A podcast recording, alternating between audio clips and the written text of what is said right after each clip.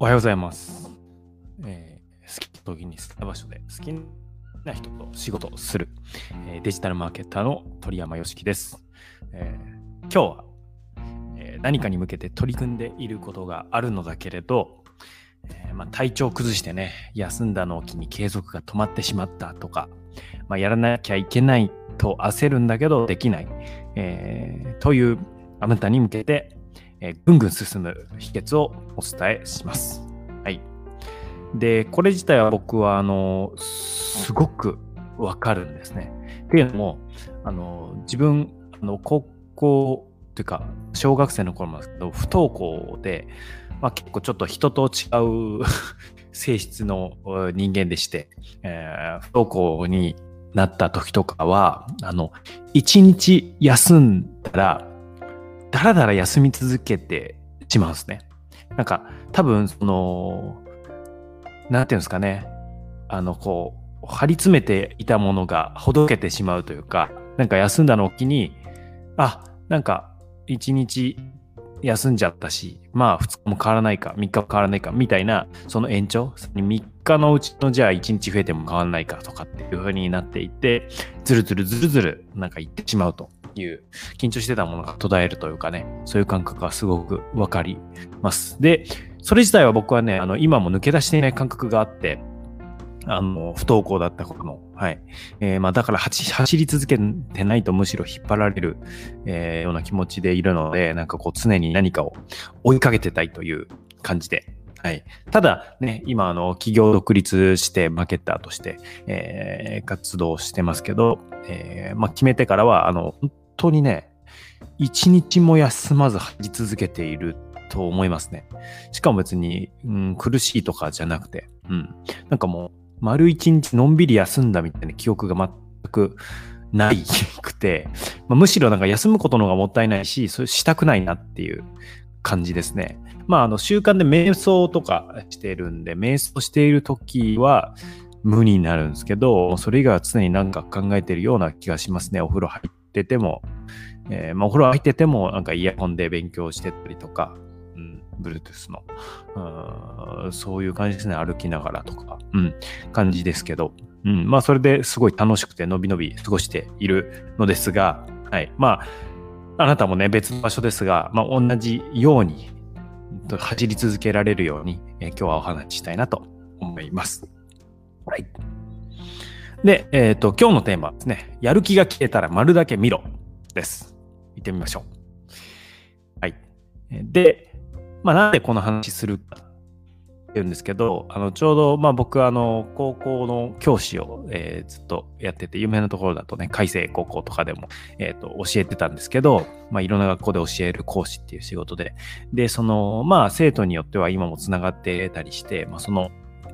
ある生徒でね、素直で一生懸命な生徒がいて、まあ、受験にまさに向かうところなんですけど、えーまあまあ、その、ね、その体調崩して、えー結構一週間ぐらい休んじゃって、で、それを機に止まっちゃったんですよ、と。何かこう、活入れてください、みたいなことを、えー聞いて、あ、でも自分も心当たりあるなと思って、えーこの音声を撮っています。まあ僕はあの、その、えーなんだろう、えー単純に、えーなんか楽だけしたいっていう人にはあんまり別に力になる気はないんですけど、なんかこう素直で一生懸命な人には、えーそういう人が報われる世界にしたいですし、そういう教育者、導ける人でありたいなと、えーすごく本気で思っているので、うんえーそんなあなた、うん、素直で一生懸命なあなたの、え何かヒントになればいいなと思います。で、話すことポイントが3つありまして、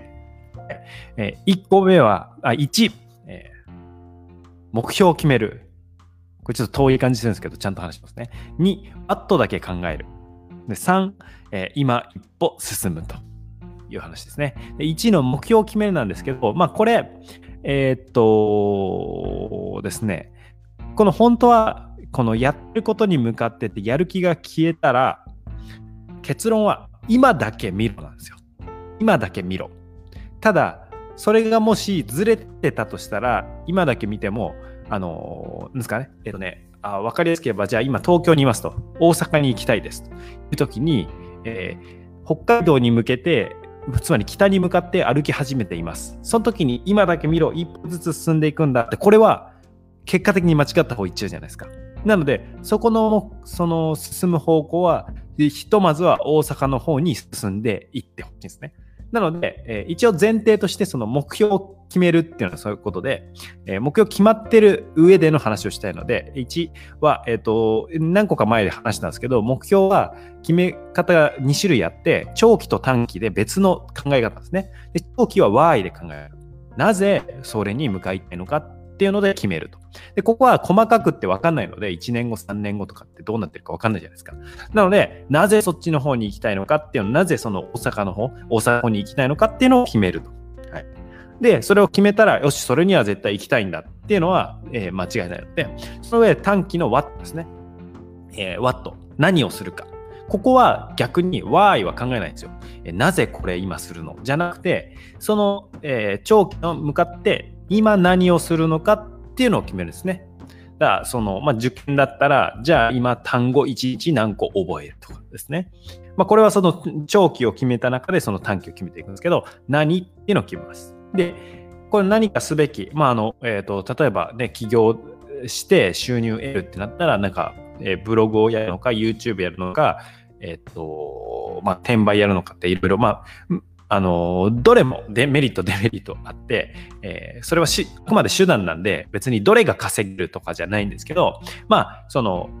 ちょっと今日はそこは、あのー、細かくなっちゃうんで話さないですけど、それ何かこう自分がやるべきことっていうのを決めて、で、えー、ステップ2ですね。えー、what だけ考える。つまり、その何だけ考えるですね。何をするのか。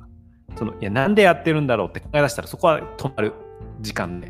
まあ、それはそのもと前にやる必要があるんですけど、何てを決めた後は、what、えー、何をするんだろうですね。それは、まあ、ブログをで収益を構築を目指すってなったら、そのブログの、えー、1記事ですね。まず1記事書くんだと。これが別に毎日1記事っていうのに絶対貸さなくてよくて、例えば1記事が難しかったら、えー、じゃあ1日に100文字は書くっていうことをしようとか。で、最初はじゃなんかこの本当はね、あのブログもあの戦略決めないとただ100日更新してから見られるとか収益上がるとかアドセンスだとかっていうことじゃないんですけど、えーそれを、え、具体的に戦略決めたら、その1日に何をするっていうのは、もう本当に最初は全然わかんないから、最初から、えっと、すごい収益を狙って記事書くっていうのは、えー、かなり難易度が高いので、まあ、直接教えてもらえればかなりショートカットできます。そのすでに成果を上げてる人に直接教わったり、まあ、僕もそういう教えるってことはしてますけど、えー、直接教えてもらうと、まあ、ある程度の正解が、その10点から始めて100記事書いたら20点になります、30点になりますみたいな世界じゃなくて、最初の時点で70点ぐらいになって、そこから、えー、たくさん重ねると、えー、75点、80点って自分で上がっていくみたいなイメージかね。はい。まあ、ちょっとそれちゃったんですけど、なので、最初はなんか自分の別に何気ない日常とか、これは収益っていうことじゃなくて、それをやるっていうワットだけが目的なんです。何をやるか。で、それを単純に、えー、3番目ですけど、ワットだけ考えたら、3は今、もう今だけ見て、その一歩進むだけなんですよ。でここの段階では、その長期の Y とか、なんとかは必要なくて、とにかく今一歩進むっていうことだけを見るっていうね。で、これが今言ったようになるべくす簡単に、これ習慣化っていうのもすごい深いメソッドがあるんですけど、習慣化するときはなるべく簡単にするんですね。超ミニマムに。前も別で話しましたけど、えっ、ー、と、朝ランニングしたいってなったら、じゃあ、靴履くまでを目標にするとか。靴履いたら成功、一つの成功。で、それを、あできるようになったなと思ったら、じゃあ外に出るとか。いや、靴履いただけで意味ないじゃんっていうんじゃなくて、それでできない自分にフォーカスしてるんですけど、靴履いてる、履いただけですっごく素晴らしいんで、むしろ多分靴履いたら、うん、せっかく履いたしな、ちょっと出るかってなるはずなんですよ。なので、その一歩目の前に集中するだけで、どんどんどんどんどんどんどん進んでいく。僕もあの、その、なんだろう、えっ、と、なんか進んでないように見えた時でもその今できることは何かなって言ってじゃあそのまあ僕はお客さんのプロモーション関わって、え、LINE のステップを組むとかってシステムやるんですけど今できることを一歩一歩進んでいくとなんか気づいたらそのまあそのシステムで言うとちょっと見たら77ぐらいかな ?77 個ぐらい ちょっと具体的なんですけど、えっと、メッセージとか仕組みとか作れてたみたいな。でもそれは別に1日でできるわけじゃなくて、一歩ずつ進んでいくんで、で、絶対その一歩ずつ進んでたら山でも頂上までたどり着くじゃないですか、進んでる限り。そこで止まって、うん、できない、できない自分って何っていうのは結構、あの、すっごくわかるんですけど、もったいないので、そう考えながらなんか進むっていう、僕、あの、フジファブリックっていうバンドが好きなんですけど、すごく。うん。えー、その、えー、フジファブリックの、えー、志村さん。ボーカルだった、亡くなってしまいましたけど、ボーカルだった志村さんも、あの立ち止まって考えるんじゃなくて、歩きながら考えたらいいよっていうことをライブの MC で言ってまして、うん、まさにその通りだなと思って、あの、若者のすべてっていう曲をそれで書いて言ってたんで、よかったら、僕の大好きな曲なんで、えー、若者のすべてを聞いてみてもらえたらいいなと思います。なので、まあ、考えつつ、今の今の一歩ですね。今の一歩進んでいくっていうことで、目標を定めたら、まあ、あなたも今だけを見て、あの、ぜひ一緒に、僕もずんずんずんずん、えー、一歩ずつ進んで成長していきますので、えー、望む未来に一緒に近づいていきましょう。ということで、ありがとうございます。Thank you for listening. You made my day.